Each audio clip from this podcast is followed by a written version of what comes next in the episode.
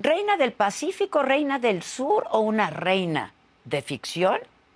Ese carne y hueso, el nombre de Sandra Ávila Beltrán resuena. Y resuena porque encarna una vida contada en fragmentos, el de una leyenda que nació y creció en la aristocracia del bajo mundo del narco sobrevivió al asesinato de dos de sus parejas sentimentales, de un hermano y al secuestro de su hijo. Y lleva también la marca criminal porque fue investigada por la justicia mexicana, encarcelada aquí y en Estados Unidos durante siete años por cargos relacionados con el crimen organizado. Sandra Ávila Beltrán, una mujer bella, exuberante, que inspira corridos y una fascinación, que no la llaman por su nombre, pero la cantan como una dama muy pesada. Ella se colocó en un lugar excepcional para atestiguar la guerra más mortífera de este país, la guerra contra el narco. Es una leyenda viva. Y hoy, Sandra Ávila Beltrán está solo con Adela. ¿Te explicas esa fascinación que hay por estos personajes pues del mundo en el que tú naciste, creciste, viviste. La gente piensa que nada más es felicidad. ¿Están conscientes, Sandra, que solo hay dos destinos? O la cárcel o la muerte. ¿Qué te hace bueno después de matar a alguien? Tú quieres justificar, poniéndome ejemplos, algo que es injustificable. A ver, Sandra. No quiero justificar tu hijo algún día te dijo, cuando ya tenía conciencia de a qué se dedicaba su madre, no te dijo ya. Desde el secuestro, él es, él es una persona muy reservada. Tú sabías quiénes eran. ¿Y qué hiciste? ¿Te vengaste?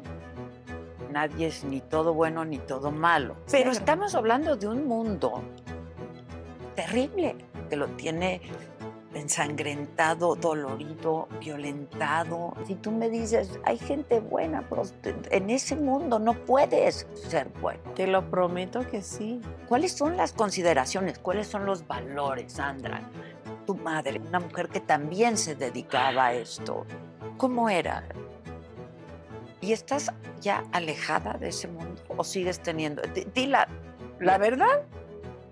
¿No ibas armada siempre por la vida durante todo tu periodo de.? Claro que no. No, es ilegal. Ay, ya, ahora sí no te me mediste. Es ilegal. Todo lo que hacías era ilegal. Imagino lo que viviste, ¿no? No te lo imaginas. ¿De qué se trata? De descubrir las entrañas, llegar hasta lo más profundo y tocar fondo.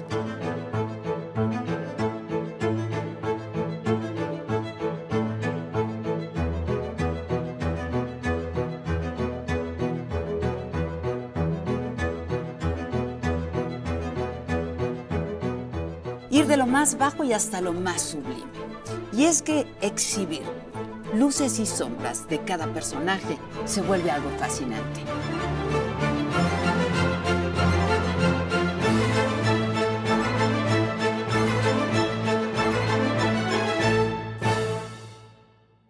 Hay una gran fascinación. ¿Te explicas esa fascinación que hay por estos personajes, no? Este, mm. entre ellos tú y de, pues, del mundo en el que tú naciste, creciste, viviste, ¿no? Todo. Todo. Nací, crecí, me desenvolví, viví y conocí todo, ¿no? Sí, sí, sí. Eh, sí, es una fascinación que que antes no existía esa cultura. Yo recuerdo que antes no había eso. Y cuando yo salgo de, prisión, me doy cuenta cómo se, se hizo un boom o una... La cultura del narco. ¿Pero por qué? Pues por estos personajes, incluyéndote, ¿no? que, que, son, pues de pronto exuberantes en todos sentidos Sí. ¿Me explicó? Sí, ¿no? sí, este, sí. La manera de ser, la, ma- Excéntricos. excéntricos, la manera de ser, la manera de vivir, la manera de gastar. Pero La- también la manera de sufrir. Es que, Adela, la las personas, la, todo, todo la- el público, toda la gente piensa que nada más es felicidad, pero tú no sabes el sufrimiento y, y el dolor que hay detrás de todo esto. ¿Y entonces por qué siguen ahí? ¿Por qué están ahí? ¿Por qué seguiste ahí, Por- Sandra? Porque es, es una forma de vida. Tu forma de vida es ser conductora, entrevistadora. Eres una figura pública de las cámaras. Y no es porque te, tú decidas si quieras estar ahí, no, no, no es, es simplemente que es lo que conoces y ahí creces y ahí te quedas. Pero siempre tienes la opción, Sandra. Justamente por este tipo de personajes que son ustedes. Eso es lo que yo no entiendo. ¿Por qué quererse meter a un lugar que no es fácil? A un lugar que piensan que es fácil. Y te voy a decir por qué piensan que es fácil. Porque las series, los medios de comunicación lo ponen así. Las series las ponen muy bonitas. Que todo es ah, lujos, que todo es fácil, que son de plástico, les pasan las balas por los lados y no pasa nada. Y no es verdad. Entonces los medios han, han- alterado realmente cómo es esa vida. Y la gente cree que es muy fácil y que se la van a pasar así como ven en la serie, y no es verdad. Bueno, de entrada muchos tienen que vivir este, una vez ya ubicados y hechos, ¿no? Figuras, tienen que vivir como fugitivos, ¿no? Yendo de un lugar a otro. Por otro lado, ¿están conscientes, Sandra, que solo hay dos destinos, o la cárcel o la muerte, y que los dos son terribles? Sí, ¿Están conscientes de eso? sí. Pero hay algo en lo que tú no estás pensando. Todas esas personas les encanta la adrenalina. Yo he escuchado a gente que dice es que yo no tengo ya necesidad, yo tengo todo. Pero lo hago porque me encanta, la, me gusta la adrenalina. Es como un vicio. La adrenalina es un vicio. Pero puedes sentir adrenalina de otra forma, Sandra, ¿no? Pero esa es la adrenalina que a ellos les gusta. Es la adrenalina que a ellos les gusta, es la adrenalina que les satisface. Cuando dices ellos, ¿por qué no te incluyes? ¿Por, ¿por qué no me incluyen? ¿Por qué no te incluyes? ¿Por qué no dices nos gusta la adrenalina y ese tipo de adrenalina? Am, porque no estoy pensando ahora en eso. Porque sí me gustaba, sí, sí me gustaba mucho la adrenalina. Pero ahora pienso mucho en mi hijo, tengo un hijo. Y mi prioridad y mi vida ahora es mi hijo. Cuando tienes un hijo cambia la perspectiva Mucho, como madre. como porque, madre. A ver, tu, tu hijo, ¿qué edad tiene ahora? 20. Tre- No, mi hijo ya tiene Trein- 30 y algo, 32, 33. Ok. Y podía caer en ese mundo también. Porque sin- nació, creció, ¿no? Entonces sí hay opciones. Fíjate que mm, nació, sí. Creció, no. ¿Por qué? Porque cuando mi hijo, na- am- cuando mi hijo nace, a los dos años, al año, siete meses de edad, su papá fallece. Sí. El papá de mi hijo fallece.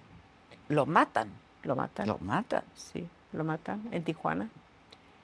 Y yo, yo me vengo con, el- con mi hijo a Guadalajara. pues, vivíamos en Tijuana, nos, nos fuimos a Estados Unidos. De ahí me regreso a Guadalajara con mi familia. Y yo trato de apartarlo. No trato, yo lo aparto. Yo nunca lo llevaba a fiestas, piñatas, donde me invitaban, porque yo no quería que nadie me lo conociera. Mm. O sea, lo que sí sabías Sí. de qué se trataba aquello. Y, Y entonces tú dijiste, yo sí, mi hijo no. Sí. A mí ya me tocó así, a mí no me apartaron. Fíjate, bien curioso, Adela. Cuando yo tenía como unos 13, 14 años, yo le pedía mucho a mi madre que me enviara a un internado a otro país. Yo quería algo diferente. Por eso yo te digo, hay opciones. Claro, que hay opciones. Hay opciones. Hay opciones, por supuesto, y tu opción es eh, el periodismo. Que iba a ser tuya. ¿Por qué no lo hiciste? Me encanta, me encanta.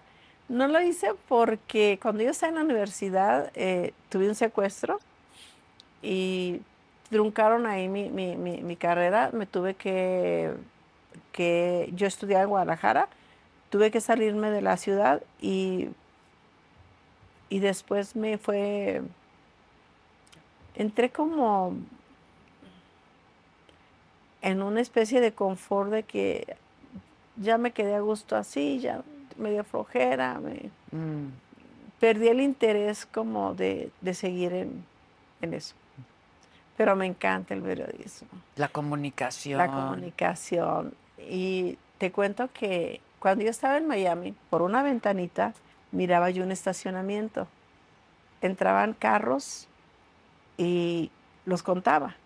Los que yo veía que llegaban seguidos, yo decía, estos carros, y los anotaba tales carros tienen oficina aquí porque vienen diario.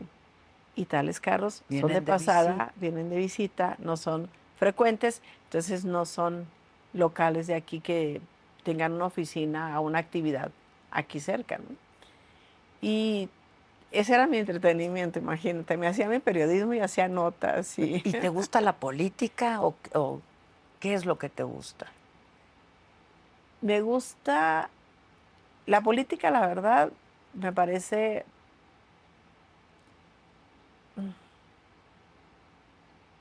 Yo ya no sé qué es peor, la política o el narco. Discúlpenme, para todos los, los, políticos no todos son malos, pero ya no sé qué es más malo, la política o el narco. Es que tú conociste ese mundo también, ¿no? El mundo... Es que están relacionados. ¿Hasta el día de hoy, crees? Yo creo que sí.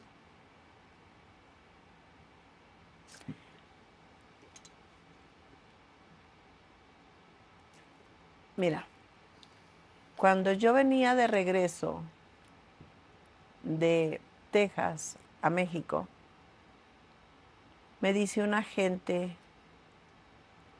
estadounidense del ICE. Nosotros no, no acabamos con con el narcotráfico porque no nos conviene. ¿Qué te dice eso? Que ellos también quieren que siga el narcotráfico. Entonces, ¿qué entiendo yo? ¿Que son los mismos? Sí, nada más que aquí en México se ponen los muertos, ¿no? Así. Lo que pasa es que aquí Estados Unidos tiene que buscar un culpable y su vecino más cercano es México y es el culpable. Bueno, por aquí pasa el tráfico, ¿no? Pero es, el culpable total. Digamos. No, es una, sí, claro, es responsabilidad compartida, sin duda. Sin compartida De, de un país, de otro, y del que llega y el que sigue, y de muchos países. Es más, el narcotráfico existe en todos los países, donde no existe. Pero nunca se me va a olvidar ese, que me, cuando él me dijo, si nosotros quisiéramos, eso ya se hubiera terminado nosotros hubiéramos sacado, pero no nos conviene. Pues porque hay un negocio multimillonario, ¿no? Este, y donde ellos también llevan su parte. Sí. Eso tú lo, lo sabes muy bien. Eso lo sabes muy bien. Este, ¿Y crees que todos son corruptibles? ¿Que todas las personas son corruptibles? ¿O te tocó gente sí. que decía no? Sí. Muy pocos, pero sí los hay. Sí, sí conocí gente que decía, yo no. Yo no entro, yo no comparto, yo soy, yo creo en mi país, yo creo en mi, en mis convicciones, en mis ideales, y estoy en contra de esto. Sí, sí conocí. Eh, son pocos, dices, ¿no? Ahora, ¿qué les pasa a esos que no quieren colaborar? Porque de pronto aquí se habla mucho de o le entras o te mato, ¿no? Y si entras, no sales. Al menos no sales vivo, ¿no? No, no. No te niego que sí ha habido ocasiones en que sí, los, sí les han hablado así, que, te- que les dicen, o entras o entras. Y no o te mato a ti o a tu familia, ¿no? Y Sí ha habido ocasiones, pero no toda, pero eso es cuando es gente muy drástica, demasiado drástica, muy radical. Pero hay gente que es buena, que te, te lo dice, te- les pueden preguntar, ¿quieres? ¿No quieres? Te respeto. En todo hay gente buena, en todo hay gente aferrada o insistente, pero, pero no siempre es así, ¿eh? Yo, yo, yo siempre digo que nadie es ni todo bueno ni todo malo, ¿no? Ni todo es blanco ni todo es Pero negro. estamos hablando de un mundo terrible y que le ha hecho un Muy. daño terrible a Muy. este país, que lo tiene ensangrentado, dolorido, violentado, ¿no? Entonces, de pronto, si tú me dices, hay gente buena, pues, de- en ese mundo no puedes ser bueno. Te lo prometo que sí. Créeme lo que sí hay gente buena, muy buena, de verdad. Yo no te digo que todos sean buenos, pero, pero Pero ¿cuál es- también hay gente mala, pero también en la política, no me digas que todos son Yo buenos. no digo que no, yo no digo que no, pero... En todos los ámbitos hay gente buena y hay gente hay mala. gente mala, en todos los ámbitos. Pero dentro del mundo, es un bajo mundo del narco. Del narco. ¿Puede ser bueno? ¿A qué te re- ¿Cuáles son las consideraciones? ¿Cuáles son los valores, Sandra? El, lo- el principio, ¿cuáles son? Por- ¿Qué, qué te hace bueno después de matar a alguien o después Es de hay gente que no enfrentarte a alguien? bueno, gente- manda a matar. Mm, Tampoco. Yo he conocido gente que nunca ha matado y nunca ha mandado matar. ¿Puedes decir quién es? Mi madre, mi padre. Sí. Sí he conocido gente que no han mandado, amigos de mis padres, que nunca mandaron matar a nadie, que nunca obligaron a nadie. Y que Y se que dedicaban a, a- a- Sí, al pero sin hacer, sí, Al- y sin hacer daño a nadie. Hay gente que dice, yo no le hago daño a nadie. A mí no me interesa pelear, no me interesa matar. Yo únicamente quiero trabajar como un negocio, como un comercio. Ilegal. Ilegal, pero comercio. tu madre, ahora que, que hablas de tu madre, por ejemplo, ¿qué- ¿cómo era eh, eh, su personalidad? Una mujer que también se dedicaba a esto. ¿Cómo era? Amorosa, No cariño. me lo puedes creer. No me lo puedes creer, pero es el ser humano que más he admirado en esta vida.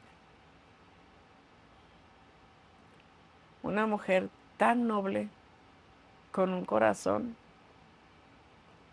tan bonito, y no te lo digo porque sea mi madre. Todo el mundo lo dice, toda la gente que lo conoció. Era una mujer que, que aunque tenía dinero, le gustaba hacer tamales, hacer comida, hacer quesos, hacer las cosas del rancho donde ella aprendió, porque ella nació en un rancho y ella viene de un rancho de Sinaloa. Y seguía siendo esa mujer humilde que nunca la cambió el dinero, que agarraba a un niño y le hacía una, cari- una caricia, que a, una persona que necesitara algo se lo, se lo daba, que ayudó a mucha gente, que llegaba a su rancho casa por casa, saludando, llevando regalos, que toda la gente la quería. ¿No es ser buena persona? Su dinero es producto de un dinero mal habido, ilegal. Me explico, me explico. Ah. Eh, entiendo a lo que tú te refieres, porque lo mismo Y- te, y te lo Chapo y lo mismo dicen, no, que, que llegaba con miles de regalos, que hizo hasta carreteras, que no hace el gobierno.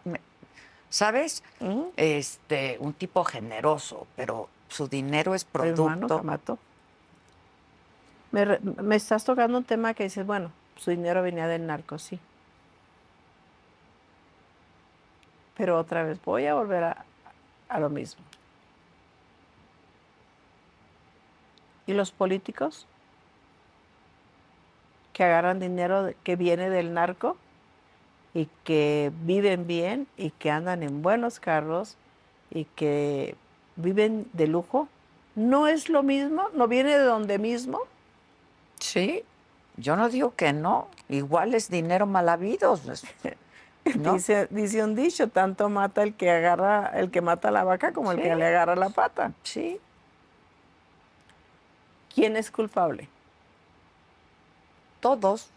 Es- Todo, yo no digo que no. O sea, si tú me dices, este político recibió dinero, a este político yo le di dinero, a este político, ¿sabes? Igual, de corruptos, este, que están, de, Que viene- están que permitiendo. viene de un dinero Mal habido, producto Mal de la habido. sangre y de víctimas de, de tantos mexicanos, ¿no? Sin duda, yo en eso, esa te la doy. Hablando de tu madre, no alcanzaste a verla, ¿verdad? No. Bueno, sí. La alcancé a mirar dos veces después de que regresé de Miami. En dos ocasiones solamente la, la miré. Y fue muy triste porque... Fue a visitarte. Sí, cuando llegué. Cuando yo llego de, cuando yo regreso de Miami, ella va en dos ocasiones a, a Tepic. A mí me llevan a Tepic. Ella solamente dos ocasiones la miré. Fue muy triste verla muy hinchada del cáncer, sin cabello, en silla de ruedas, no podía caminar. Una mujer tan fuerte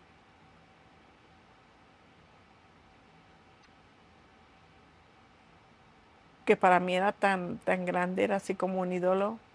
Verla así me destrozó mucho. La miré dos veces y, y no la volví a ver. ¿Y cómo te despediste de ella en alguna de esas veces? No. No. ¿Cómo te enteras de su, de su muerte? Estaba yo en mi, en mi estancia y me llaman a, a una a una llamada extraordinaria. Cuando te dicen llamada extraordinaria, tienes una llamada cada 15 días, cada 20 días. Pero te llaman llamada extraordinaria es porque algo está sucediendo. Me asusté mucho porque pensé, algo pasó ¿En quién pensaste? ¿En tu hijo? en mi hijo y en mi mamá. En ellos dos nada más. Únicamente en ellos dos. O mi hijo o mi mamá. Y por supuesto que más en mi mamá porque sabía que estaba enferma. Pero yo no creí que le quedara tan poco tiempo. Yo no creí que llegando solamente dos veces la iba a mirar y ya, yo, nunca creí que tan poco tiempo. Ella me decía que, se, que estaba en tratamiento, que estaba bien, que los doctores le decían que estaba bien, que, que, que, iba a que todavía tenía tiempo de vida, que estaba luchando por curarse. Y me hablan a una llamada extraordinaria, salgo, pero me extrañó mucho ver a la psicóloga, a, la- a- a- a las jefas de grupo, pero sobre todo a la psicóloga. Dije, ¿por qué viene la psicóloga? Desde ahí empezó mi corazón, que se me quería salir y, y empecé a sentir que me desvanecía.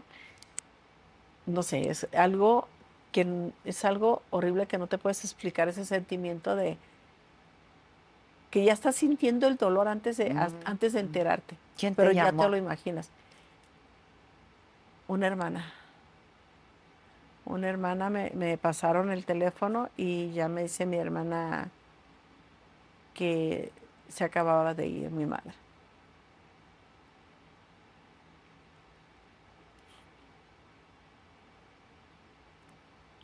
El amor de mi vida.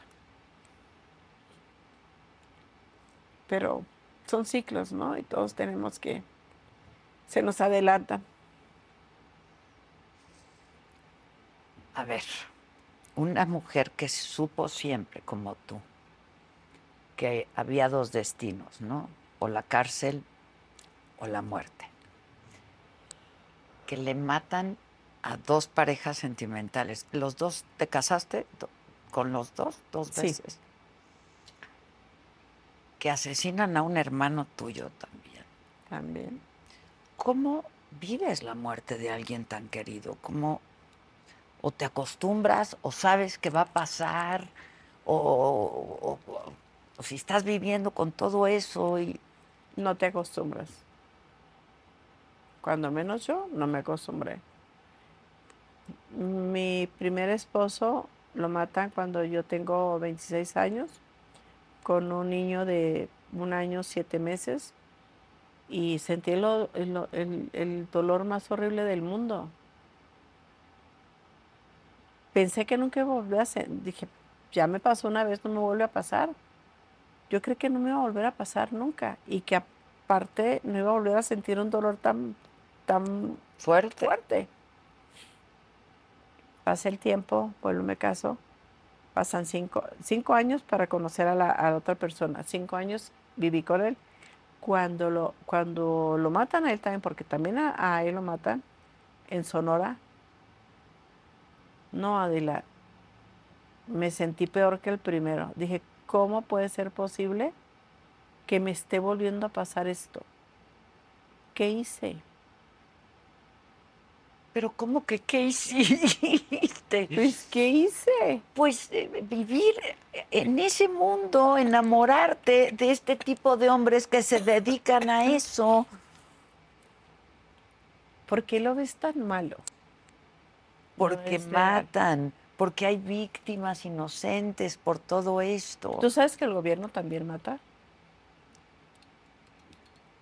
Yo veo mal, a ver, Tú sabes que, los empresarios justificar, No quiero justificar. Tú quieres justificar poniéndome ejemplos algo que es injustificable. A ver, Sandra. No quiero justificar únicamente te estoy diciendo. ¿Qué pasa? ¿Sabes qué quiero? Y que, ojalá que todos los que no matan y todos No quiero justificar y te, lo, y te lo juro que no estoy a favor del narcotráfico y mucho menos de la violencia, ¿eh?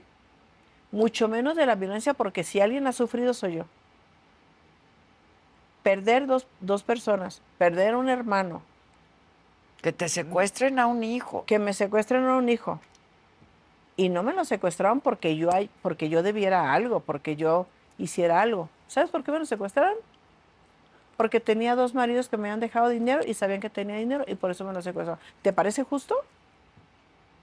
Bueno, como les ha pasado a tantas otras personas, Exacto. Sin hacer nada, te vienen a hacer un daño y no tanto a mí, al niño. ¿Agarraron a los secuestradores? No. Nunca. Tú sabías quiénes eran. ¿Y qué hiciste? ¿Te vengaste? No. Cuando yo me entero... O sea, una mujer con el carácter tuyo...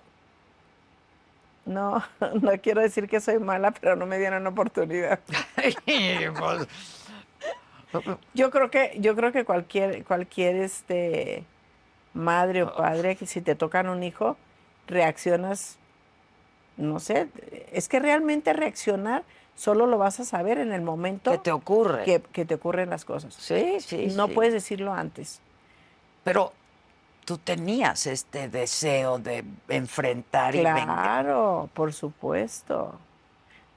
¿Por qué dices que no me lo permitieron? ¿Quién? ¿Por qué crees? Porque cuando yo me entero, yo tenía orden de aprehensión. Mm. Ese secuestro pasa en el 2002. Después del secuestro, a mí me abren una orden de aprehensión y me hacen un cateo. ¿Por qué me la abren? Porque al gobierno le dio la gana de decir que un dinero que detuvieron en, el aeropuerto era mío. Y no era mío. Que estaba, que llevaba otra mujer. Que llevaba otra mujer. Y ese dinero no era mío, Adela. ¿Quién era esa mujer? ¿Quién es? ¿La conocías? Sí, claro. Esa señora era esposa de un hermano de uno que era mi novio. Mm. Era cuñada de mi novio.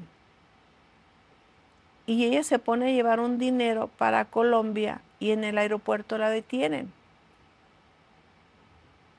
Pero ese dinero no era mío. Ella dice que asegura que era tuyo, declara que era. Está, está en los antecedentes, está en los expedientes, donde ella declara que el dinero es de ella, que no es mío, que el dinero es de ella y que el dinero es legal. A ella le dan cinco años por evasión fiscal. Y ella comprueba el dinero. De hecho, ese dinero todavía se lo deben porque ella lo comprobó. Mm. Y el gobierno se lo robó, se lo quedó, no se lo han entregado. No se lo quieren entregar. Ella lo comprobó que era legal porque ella era hija de un general de algo de Colombia. Mm. Pero ella lo comprobó. ¿Por qué el gobierno dice que es mío si no es mío? Y es ahí cuando me abren la orden de aprehensión. Te dan una, hay una orden de aprehensión en tu contra y entonces tienes que escapar. Tengo que esconderte. esconderme. Duró cinco años huyendo.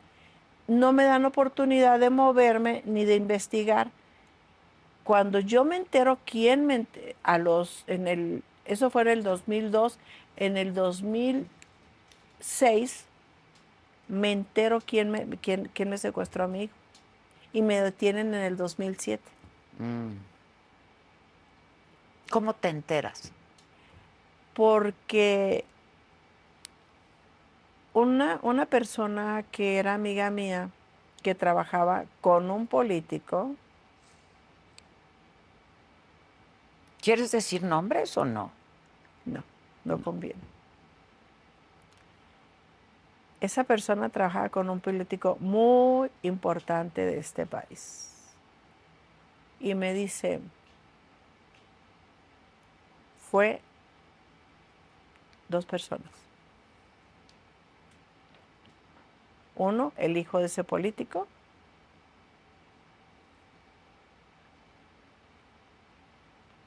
y un amigo mío que, era compañero de ese político. No narcotraficantes. No, políticos, secuestradores. Y no, no presentaste una denuncia, nada. Tú estabas escondida. Claro. ¿Cómo se esconden? ¿Cómo viviste esos años escondida? Es fácil. ¿Sí? Claro pero si ya te tienen en la mira y si... No sé, para mí no me pareció difícil. Yo únicamente no usaba aviones. No usaba aviones y no usaba teléfono. Pero me movía por carretera por todos lados. Mm. Iba a Cancún, iba a México, iba a Guadalajara, iba al Querétaro, andaba en, toda todo el país casi.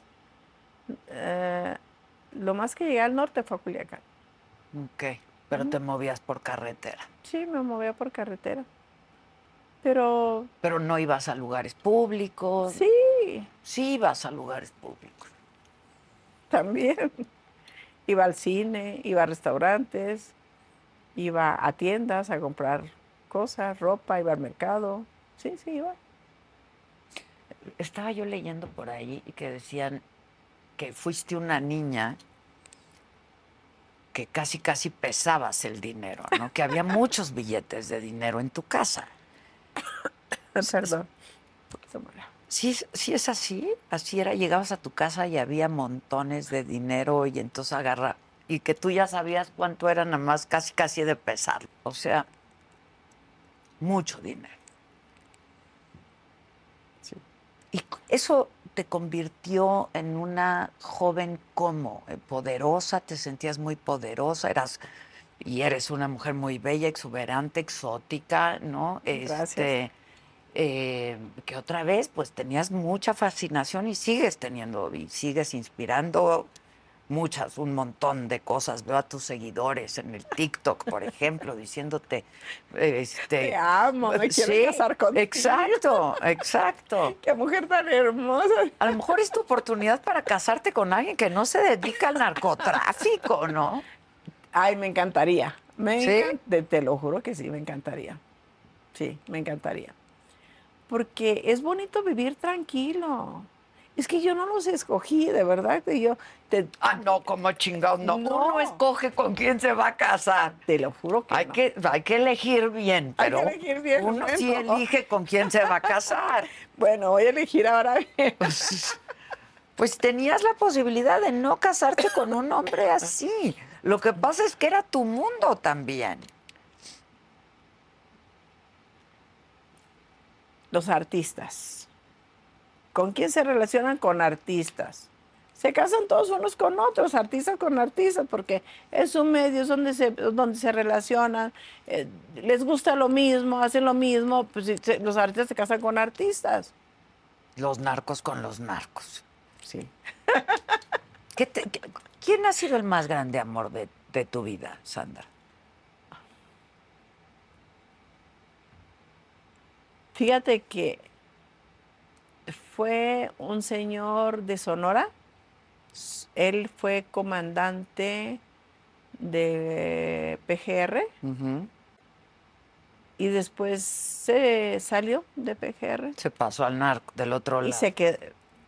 Pues que te digo que son los mismos. Tus dos, tus dos parejas también a las que mataron Sí. se pasaron del otro lado. ¿no? Sí. Es que vuelvo y te digo que son los mismos. Nada más que unos traen, traen una aportación de, de una credencial y los otros no. Pero son los mismos. No Pues me lo les crees. llama pero la atención el dinero. Nada más que unos trabajan con charola y los otros no.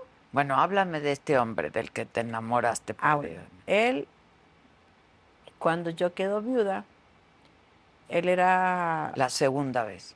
la primera La vez. primera vez. conozco a los cinco años a esta persona y él era comandante de PGR,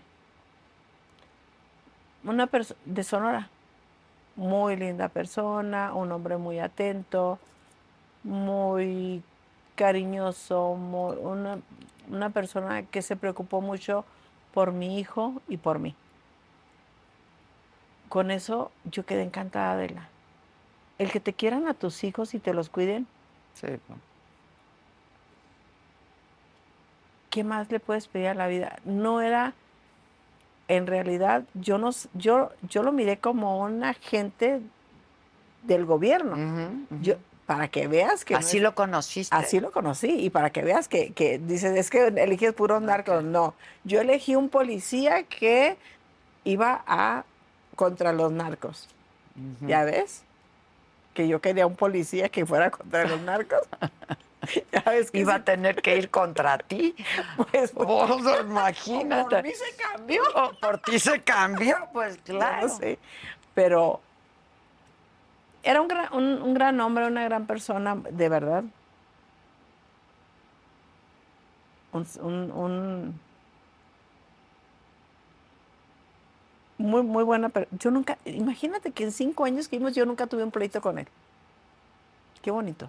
Pues claro. ¿Y qué pasó? ¿Terminaron No, O lo terminó. mataron. también a él? Fíjate que él, él estaba en el FEATS, eh, primero era PGR, después se convirtió en FEATS, ya ves que le- Fiscalía cambian- les- Especializada. les cambian a- son las mismas agencias, nomás les cambian El de- nombre. del nombre, pero es lo mismo, la misma gente y las mismas costumbres y las mismas ideas. Eh, él estaba en el FEATS cuando le sacan un, un, un rep- un periodicazo o algo y lo relacionan con un personaje y le empiezan a, hacer la vida imposible y dice, "Ay, mejor me voy, antes de que me corran, me- yo solo me voy y me quedo acá. Y eso fue lo que pasó. Pero yo no lo elegí siendo narco. Está bien, ya entendí. Ya viste que sí, quise elegir. Y entonces dijo, me quedo aquí. Me y quedo lo aquí. mató algún adversario del narco. Lo mató para quien él trabajaba porque le debía mucho dinero, entonces para no pagarle mejor lo mató. Híjole, es- es- ese mundo, ¿qué te deja? Mucho dolor, mucha tristeza. ¿Y estás ya alejada de ese mundo o sigues teniendo? Di, di la, verdad, di la- lo que puedas decir de la verdad, porque eh, no, yo, yo entiendo que no vas a venir a decir, no, yo sigo operando y la chica. no, no voy a, pues no voy a decir, ay, yo No, sigo así. entonces te van, a, te van a detener saliendo de aquí. de ¿no? aquí, me Exacto, exacto. No. Fíjate que de verdad yo quiero estar tranquila. Mi hijo ya está grande. No quiero volver a separarme de él. Mi familia vive en Culiacán. Pocas veces voy porque mi- mis padres están sepultados allá. Pero pero es que no, no sé cómo explicarte. No reniego, no los repudio, no estoy en contra de ellos, los admiro porque sí te digo que hay gente buena, pero trato de, de hacer otras cosas. Ahorita busco meterme en... Me gusta mucho también, aparte del periodismo, me gusta mucho bienes raíces. Me encanta decorar. Tienes un chingo de propiedades. Me encanta decorar casas, arreglar. De hecho, ahorita ando arreglando casas, mira. ¿Ah, sí? Sí. Con el gusto del narco, que es muy exótico. No, no, no, no, no, no. Con el gusto de lo bonito, de la elegancia. Ok, Sí. ok. No, no, no. Esas cosas exóticas y. eh, no, no, no. Me muy excéntricas y muy no, llamativas. Me gusta la elegancia, me gusta lo sobrio, me gusta lo bonito. Digo, siempre me ha gustado la, la elegancia y, y- y lo sobrio. Yo realmente me crié en Tijuana y, y no estoy acostumbrada a, a los costumbres de... de ¿Por qué de se movieron de, de ciudades, tu familia? Mi- mis padres se van a, a- a la frontera porque mi papá se va de bracero a trabajar a Estados Unidos. Él se, él se hace migrante y todos sus, sus hermanos, toda su familia se hacen migrantes y se van a trabajar al campo a Estados Unidos. Tú naciste en Tijuana Sí. y luego regresan. Y ¿qué pasa? Empieza a dedicarse al campo, Eso sí, ahí, me lo- pero ahí sí, sí no te lo puedo pre- pre- Ok. eh, contestar, no porque no quiera, es que ahí me la perdí porque como estaba chiquita ya no supe. bueno, pero se movían y empiezan Sí. a, a- a dedicarse a estas actividades, ¿no? Sí. Ok. Y este, ¿A, a cuándo? No sé cuántos años tenía. Lo que sí recuerdo que cuando yo tenía seis años, que ya iba a la primaria, a la primaria, ya teníamos chofer, ya teníamos una casa des- grandísima con alberca. es ya. que es dinero rápido, ¿no? A veces y a veces no. Pero es que también antes era diferente. Antes eran muy poquitas personas y no era tan difícil. Ahora está muy difícil y ahora ya todo el mundo quiere ser narco. Sí. Todos. Yo, yo, yo me quedé impresionada de ver cuánta gente que yo creía que era empresarios, que eran gente bien, que eran... No, son narcos. Y tienen su disfraz de, de empresarios. Pero les, les gusta, ¿por qué? Si no vivieron ahí. A uno le tocó vivir ahí, crecer ahí. Pero a los que no les tocaron, ¿por qué buscan eso? Por el dinero rápido, por el dinero fácil, ¿no? Por el poder. Tú te sentías, bueno, me dices, era una niña, ya teníamos chofer y la casa y esto. y, este, luego aprendes a usar armas, ¿no? Este, Te voy a decir por qué aprendí a A usar ver. armas. Me gusta mucho tirar. Mi papá tenía un rancho en Sinaloa y cuando nos llevaban al rancho nos prestaban una escopeta y poníamos botellas ah, para el tiro blanco y entre todos los primos era como una competencia a ver quién le pagaba las botellas. Ahí es donde a mí me, me nace el gusto por, por tirar, por las armas. Y No luego por, no por matar ni por. por Pero luego andas armada toda tu vida. No. Pues si traías hasta el cuerno de chivo. Ah, bueno, eso fue una fiesta que llegué. O sea, ¿no, no, no ibas armada siempre por la No, vida no. durante todo tu periodo de... Claro que no. No, es ilegal. Ay, ya, ahora sí no te me, me viste. Es ilegal. Todo lo que hacías era ilegal. Todo lo que hacías era ilegal. No, hacía cosas buenas también. A mí me gusta mucho ayudar a la gente. Me gusta ser altruista. Me gusta hacer cosas buenas. Es ¿Nunca que le no- disparaste a nadie? No le disparo ni a un animal. Me, me molesta, la- la- la- por ejemplo, las cacerías de venados. De, me molesta porque van a meter, matar un venadito. No, nunca le disparé a nadie. Tu gente, siempre ibas con gente armada, ¿no? ¿Mm? Sí.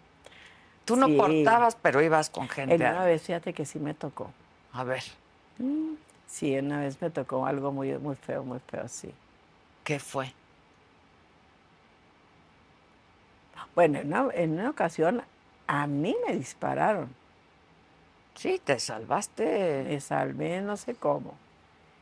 Yo iba con mi, mi tercer novio con el que me iba a casar, mi tercer matrimonio, ya no se consumó porque lo mataron.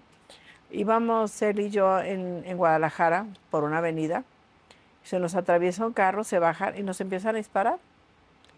Yo me tiro al suelo y me quedo mirando al cielo y pienso, bueno, pues aquí es o la cárcel o la muerte. Eso yo, yo, yo lo sé, yo lo sabía. Y estaba tranquila y, y convencida. No me puse a gritar, por eso te digo que nadie sabemos qué vamos a hacer hasta que estamos en el momento, sabemos la reacción que, que vamos a tomar. Mucha gente dice, es que yo haría esto, yo, no. Solo que cuando estés en el momento vas a saber la verdad. Bueno, yo me voy, yo me, yo me tiro hacia abajo de la camioneta y me quedo mirando hacia el cielo. Y pienso, bueno, ya me tocaba y pues ya, ni modo. Pero me acuerdo de mi mamá. Tenía un año de haber fallecido mi hermano. Mi mamá estaba muy mal, muy triste, decaída. Pues perder a un hijo. es- Está deshecha. Es, el, es la mujer que he visto con más dolor de, de perder a un hijo. No hablaba, casi no com- ¿Sabes que se encogió, se hizo así como pequeñita? Como muy pequeñita. Se, si era tanto lo que se llevaba así. Pensé en ella y dije, no, tengo que, no le puedo dar este dolor. Tengo que tratar de salvarme. En la balacera abro la puerta y salgo corriendo. Yo ya los balazos, yo no sabía ni por dónde venía, pero iba corriendo. Me paro O sea, en en, medio de la balacera. en medio de la balacera.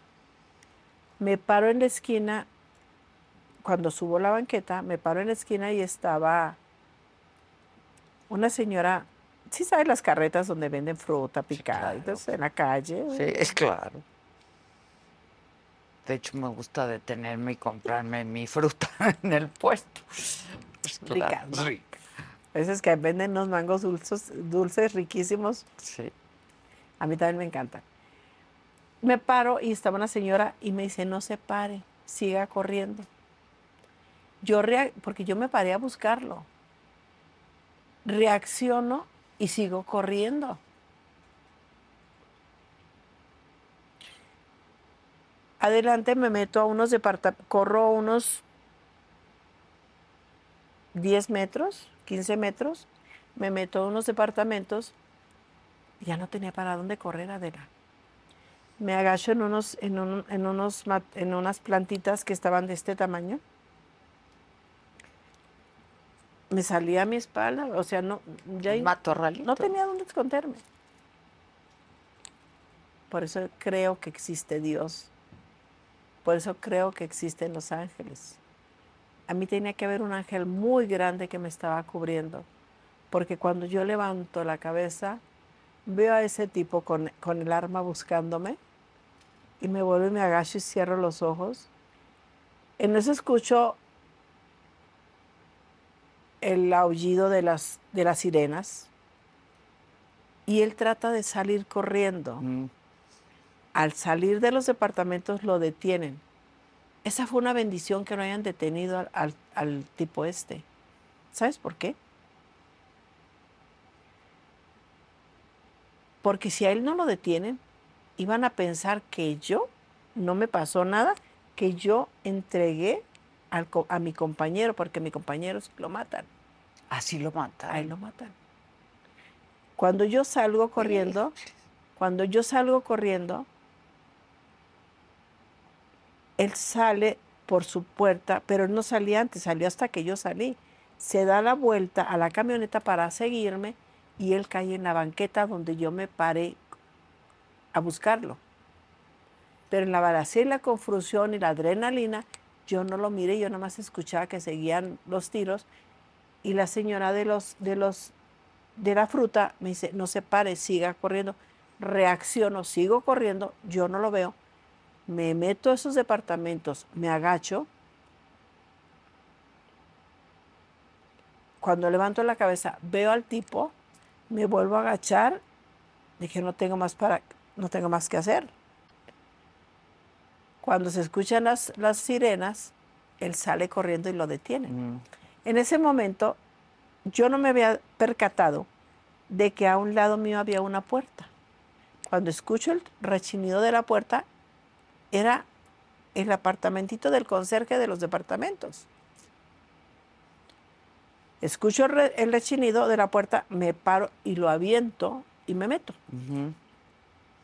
Les pedí agua, pero no podía hablar. Ni no, me salía voz. Les pedí agua y dice el Señor, no le des agua, dale pan. Me da un pedazo de pan, me lo meto y me estaba ahogando más. Claro. No podía pasar el pan, no, no tenía saliva, no tenía nada. Me estaba ahogando con el pan, me lo saco. Y me dice, ¿usted viene con el señor que mataron? ¿Qué respondiste? Nada, no podía hablar. Ni, Simplemente ni co- así, ni no. corrí a la ventana y yo alcanzaba a ver de la ventana la esquina donde él estaba tirado y lo veo tirado. Les digo, ayúdenme a salir de aquí. Inmediatamente se rodeó, se acordonó toda el área, varias cuadras a la redonda. Me quitó la ropa, yo traía to- pura ropa nueva me quito todo y la señora de, de ese departamento Te presto. me presta unas sandalias viejas, una pantalón viejo, un suéter viejo, todo bien. Y me, me agarro el cabello porque cuando vieron que yo salí, pues iba con el cabello suelto, largo, y me lo, me, me lo, me, lo, me lo recojo el cabello. Me dice, agárreme de la mano. Si algo nos preguntan, diga que es mi sobrina. Les pasamos a un lado a, a todo el gobierno que estaba, pero no nos preguntaron nada, pues íbamos las dos agarraditas todas ahí. Y me lleva a, hasta, ya que cruzamos todo el anillo de seguridad, me lleva hasta una estación de taxis, me da 50 pesos, Adela.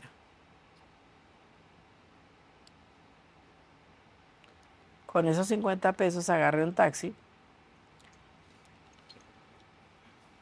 Yo recordaba más o menos dónde vivía una comadre de una hermana mía. No sabía bien. Llego y le digo, déjeme aquí. Camino cuadras, cuadras. Me pasé como 40 minutos caminando cuadras, tratando de identificar la casa. Busque, busque, con mi, con mi dolor, con mi nervios, con mi adrenal, con todo lo que yo traía, camino y camine. Y me paré en un lugar y pregunté que si no conocían a una muchacha que ponía uñas ahí cerca. Ah, fulanita. Sí. Vive aquí a la vuelta a dos cuadras, es la casa de, con un techo verde. Ah, esa es. Ahí llegué, toqué, me abrieron y ahí les pedí que se comunicaran con mi hermana para que les dijeran que fueran. Mi hermana me dice que estaba rezando, ellos ya, se, ya habían, se habían enterado por las noticias de todo. Del episodio. Del episodio, ya me habían ido a buscar pensando que tal vez anduviera yo caminando por ahí. Cuando no me veían, dijeron, se la llevaron. Entonces ellas se, se fueron a rezar, estaban rezando. Cuando les habla mm, la amiga, la comadre, la comadre mi hermana, dice mi hermana que dijo, ahí está. Llegan a la casa de la comadre, les abre el portón, se bajan corriendo, abrazándome, llorando, y ya después me llevan a mi mamá. Pero fue una ventaja que hayan agarrado a este muchacho porque todo se empezó a especular que qué casualidad que a mí no me había pasado nada y a él sí, que yo mm. lo había puesto yo le había hecho el daño, yo lo había entregado. Pero gracias a Dios hubo una grabación que quedó en el carro de los atacantes, donde el teléfono están diciendo que el objetivo es él y de pasada yo, si se puede. Y todavía hay una voz donde le dice al que se va, en el carro donde agarran el carro, donde agarran el teléfono. Le dice, pareja, pareja, apoya a Leo, va atrás la vieja. Pero el otro se fue y no lo apoyó. Y al que agarran es a Leo. Sigue en la cárcel, en Guadalajara. Mm. Está súper protegido. Mm, le dieron veintitantos años. Pero mucha gente no le exista la idea de que no fui yo pues era uno de tus amores. Me iba a casar con Te ibas a casar con él. Oye, y este, por ejemplo, después de esto, tu mamá ya había perdido un hijo, todas estas cosas. ¿Nunca te dijo, hija, ya salte de esto? No. Nunca. Nunca. ¿Te hubieras salido? Sí. ¿O te gustaba demasiado? No. Si me gustara demasiado, ahí siguiera. No. Bueno, después de haber estado cuántos años en prisión. Siete años. Siete años en la siete cárcel. Siete años, cinco meses. Pues la vida cambia, ¿no? La cárcel es la cárcel. Yo no sé si aquí tenías privilegios o no privilegios, pero la cárcel es la cárcel. Es horrible. Aunque tengas privilegios es horrible, pero hay cárceles como máxima seguridad que, es que estaba en Tepic en, ese tiempo, ya la cambiaron para, para el estado de Morelos, creo. Ahí no, tienes privilegios de nada. En Santa Marta puedes vestir lo que quieras, usar el calzado que quieras. Mientras sea del color. Mientras sea el color que es permitido. Este puedes llevar tu comida que tú quieras, te llevan, te llevan comida. O tú pues, yo le digo a mi familia, quiero de tal restaurante, pues me la llevan pero en la de máxima seguridad tienes que comer la comida que te dan ahí y es asquerosa.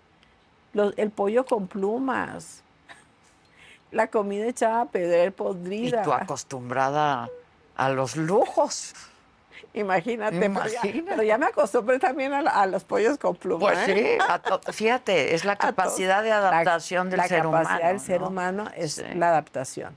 Y después de, vivir eso, pues yo creo que sí ya la piensas más, ¿no? Digo, no sé, otra vez. Claro que la pienso La piensas más. Tu hijo algún día te dijo, cuando ya tenía conciencia de a qué se dedicaba su madre, ¿no te dijo ya? Él es muy callado y es desde el secuestro, él es, él es una persona muy reservada. Él es muy callado es un muchacho que no le gustan ni los antros, imagínate. No le gusta los antros. Solamente él va a reuniones de amigos de él de niño o de familia, no más. No le gusta De familia de narcos. de su familia, de sus tías, de sus tíos, de pero pero es un muchacho ¿A muy qué sano. se dedica? ¿Estudió? ¿Tiene una Sí. profesión? Sí, claro, sí estudió, tiene una profesión, estudió este administración. Él se dedica a administrar las propiedades que le dejó su papá. Él tiene su herencia. eh, ahorita está tiene trae un proyecto en Canadá. Tal vez se vaya a vivir a Canadá. Eso espero. eh, con personas. mm, Ya ves que hay programas que, que en Estados Unidos y Canadá que contratan personas mexicanas o, de otras nacionalidades para irse a, hacer el trabajo manual, laboral en, Ujú, sí, en claro, otros países. Está en un proyecto con un amigo canadiense él en, en- en- eso. Está con ese proyecto Para llevar mexicanos. para a, a- a Canadá para, Ya. para ¿Y tú a tu hijo sí le dijiste a este mundo no? Sí. Sí. Y es súper tranquilo. Súper tranquilo. ¿Crees que no tenía la intención? De- No. o de seguir ahí. Fíjate, fíjate que, ¿qué crees que me dijo un día? Yo me quedé así como, me dice, tu papá, mi papá y tú me marcaron. Pues. Como diciendo, ¿por ustedes? Yo tengo un apellido y yo tengo un nombre y saben de quién soy hijo y estoy señalado por culpa de ustedes. Me dolió mucho. Tú no querías que tu hijo viviera lo que tú vivías. Jamás, jamás. Es algo muy difícil, es algo muy, muy duro y que solo las personas que lo hemos vivido nos entendemos. Y solo las personas que hemos estado en, en prisión sabemos Lo que es estar en lo la que es estar en prisión, cómo te tratan, el trato que tienes ahí, cómo te denigran, cómo, cómo lo difícil que es para tu familia, porque no nada más tú estás en prisión, también estás sufriendo la familia. ¿Cuántos hermanos? Somos cinco mujeres y dos hombres, que uno tú ya, como bien me lo dijiste, uno ya falleció, entonces nada más me queda un hermano y somos cinco mujeres. De, de la familia, ¿solo tú entraste al mundo del narcotráfico y tu hermano que mataron? ¿O tus hermanas? ¿Me vas, ¿Cómo a, ¿Me vas a creer que a mi hermano que mataron no estaba metido? ¿No? ¿No? No. ¿Por qué lo mataron? Te voy a decir por qué lo mataron. Era algo que tenía pensado únicamente decirlo en el libro que, que pienso hacer, Mm. pero te lo voy a decir. Guadalajara, hay un terreno. Lo invitan a, a- a- a regularizar ese terreno.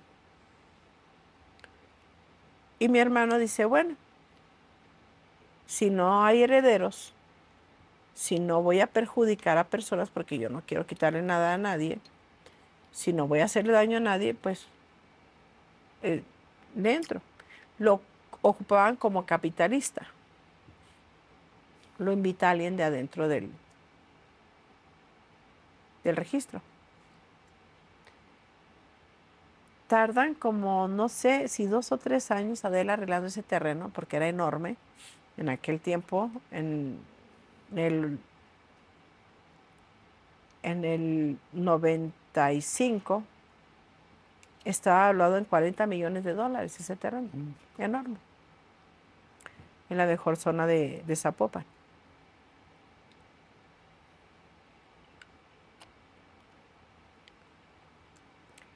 Mi hermano era el capitalista y el otro señor era el de adentro del registro y lo invita. Dice, mi hermano, va, Tú pones la lana, yo resuelvo. y yo resuelvo. Así fue. Hacen esta, esta situación del terreno cuando ya está todo resuelto, que ya tienen pagado, tú sabes, prediales, este, edictos, escrituras, incluso escrituras. Imagínate escritura, un, un terreno Sí, de ese tamaño, el dineral que se llevó.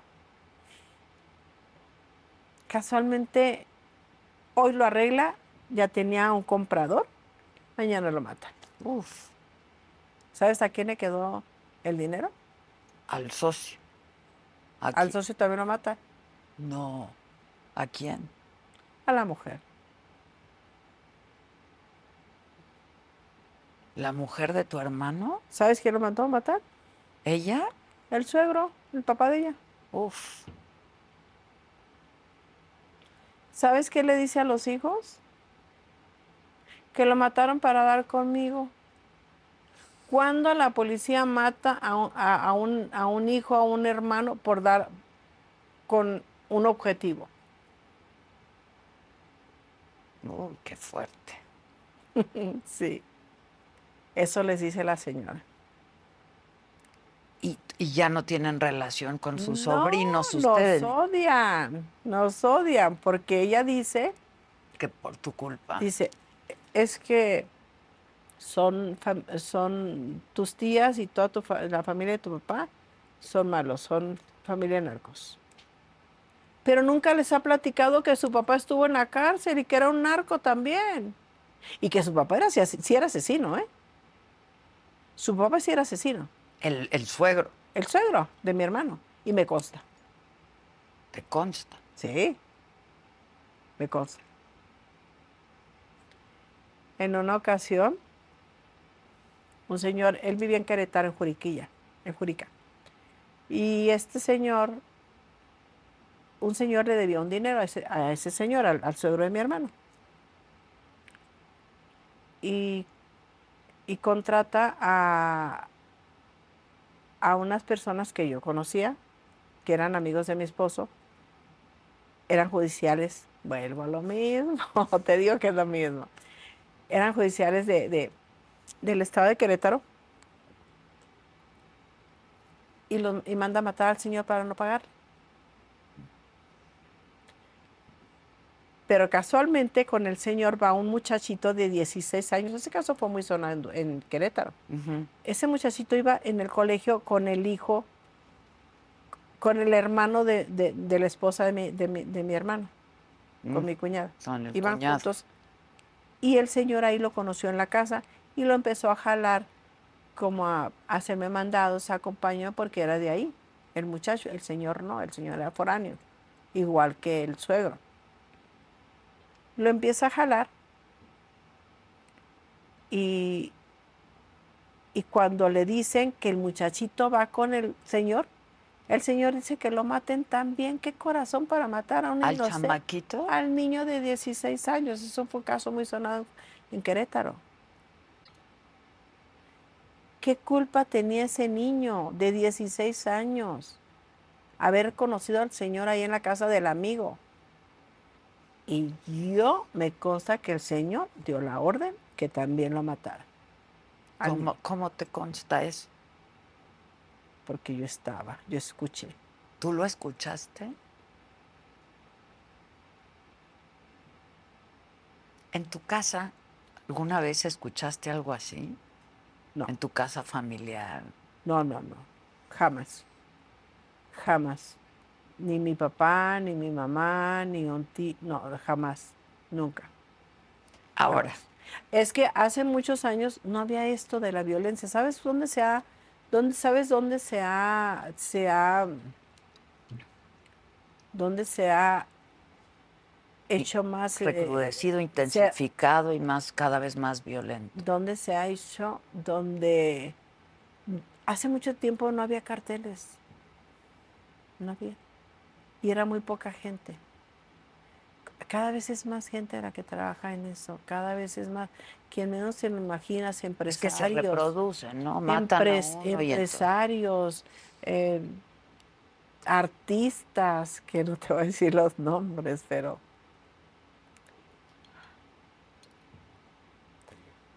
por eso digo, satanizan a ciertas personas, pero no se dan cuenta. Hay gente que es tan importante, gobiernos importantes de otros países, grandes gobiernos, están detrás del narcotráfico. Y nada más ven a los que ponen en la prensa. Pues son los objetivos, digamos. Son ¿no? los Son los objetivos. Pero Te preguntaba, Este es ¿tus hermanas se dedicaban a lo mismo que tú? no. No, no, no. ¿Ellas eligieron otra vida? ¿O sí y no? Sí y no. Se dedicaron a estar en sus casas. Pero se casaron con hombres que se... Ahora, tú sí eras literalmente de armas tomar, ¿no? ¿Qué te gustaba de ese mundo? El poder, este... No. ¿Qué era? La adrenalina. Te voy Porque a- además eh, estabas bien puesta, ¿no? Te Se te cuadraban, pues. Te voy a decir que es. Yo tengo mucha empatía con, con los hombres. Me gusta ser amiga de los hombres. Más que de las mujeres. Sí, con las mujeres casi no hago empatía. Entre las mujeres siempre hay rivalidad, siempre hay envidia, Envidia. Eh, que si tú traes eh, una falda muy hermosa, te ves hermosa, no les gusta, no les gusta. Y siempre tienes conflicto con las mujeres. Pero con los hombres tenías muy Pero con los hombres no tienes conflicto porque los Al hombres, contrario. los hombres no quieren tu falda ni tus zapatillas. No, quieren- no, los Te quieren a ti. con los hombres son lindos. Mira, te diviertes, te invitan a comer, te, te tratan como una muñequita. Te dan tratan- Te dan regalos, te tratan ah, súper bien. eh, no compiten contigo, simplemente les caes bien porque eres una persona que se, a mí me lo decían, tú eres un hombre en mujer.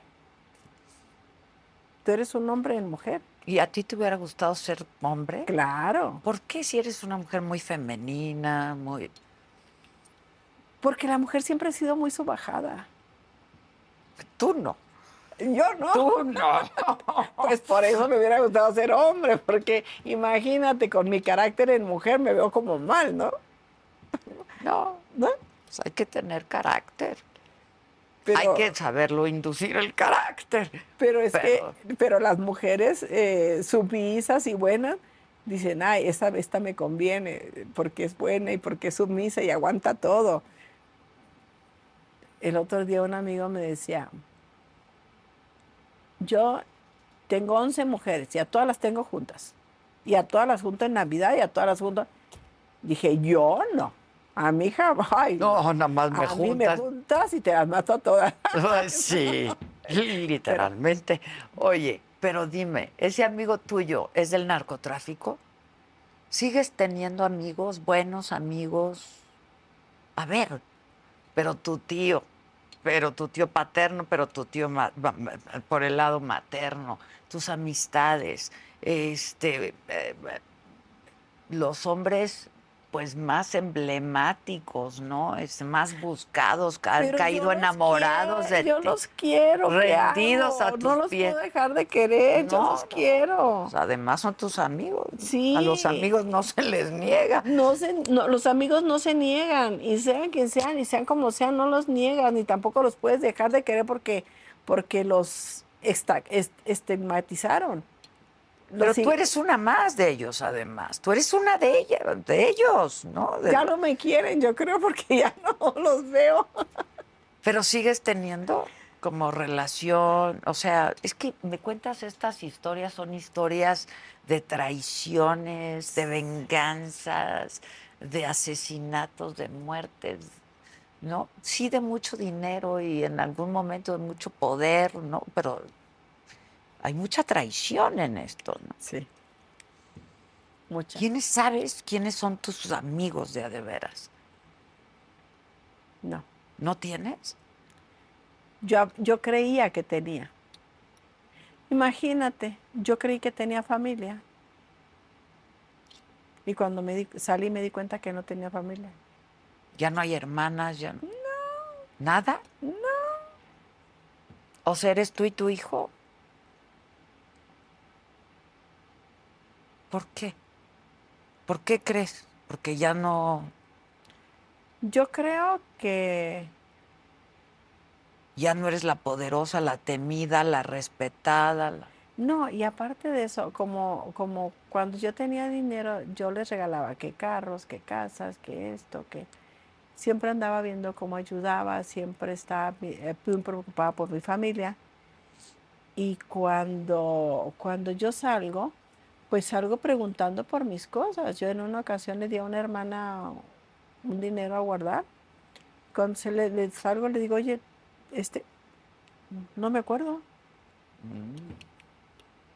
Un millón de dólares. Dice que no se acuerda. Tus propias hermanas. He conocido a mucha, he platicado con muchos amigos que, que hemos estado en prisión y que hemos salido. Y sabes que la mayoría me dice lo mismo. Todos salen peleados con la familia. Sí, es como los políticos, yo creo, ¿no? Cuando están en el poder todos les hablan, cuando no ya no tienen amigos. Ya no tienen, am- ¿sí? Dicen que los amigos se conocen en la cárcel y en el Y hospital. en el hospital. Sí.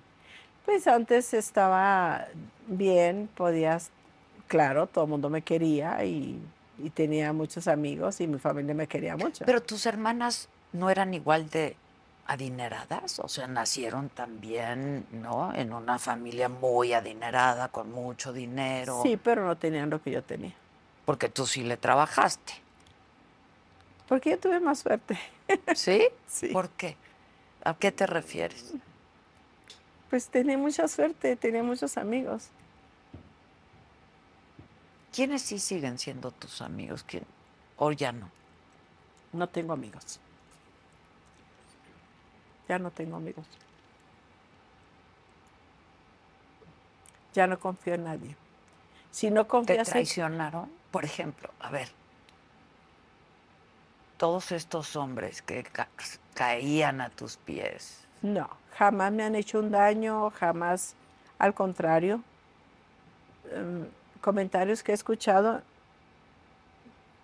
eh, siempre hay buenas expresiones hacia mí. Nunca le he robado a nadie, nunca he matado a nadie. No, no este, faltaste a tu palabra. no, no. Creo que los, creo que en esto lo más importante es tener códigos de honor y es eh, los- uno de los códigos de honor para mí más importante es, es la lealtad y la palabra, la honestidad, siempre decir la verdad. Hay que ser sinceros, hay que decir la verdad. Y, y el día que por algo no te gustó, dilo. Mm. ¿Te atrevías a decirlo? Eh, claro. Bueno, y luego dices que las series inventan cosas, no manches. Ya te me imagino y dice, a mí esto no me parece. Sí. Porque hay que decir la verdad, Adela. Hay que decir la verdad. Pero con estos personajes, Sí. Sí. Y te resultó. Pues gracias a Dios. Sí, aquí te resultó, te resultó. En una ocasión con un personaje, ay Dios mío, no, no sabes. Qué, qué, qué fuerte estuvo eso, muy fuerte. Cuenta. Te lo voy a, te lo voy a dejar en- escrito para ti, para que tú lo saques un día muy especial para ti, porque es una anécdota muy interesante, muy fuerte y de mucho impacto. Uf. ¿Que no quieres compartir? ¿O que Sí, quieres la- que yo comparta? Que te la, te la voy a regalar para que tú la compartas, porque va a ser, fuerte. porque va a ser algo, es algo muy Ya eh, imagino lo que viviste, ¿no? No te lo imaginas. No. Imagínate cuando, cuando matan a, a- a mi esposo, al papá de mi hijo, que me hablen los hermanos y me digan, si mañana a las 6 de la tarde no entregas todo, joyas, carros, dinero, propiedades, si mañana a las 6 de la tarde te matamos, ¿sabes qué les dije? Tenía 26 años.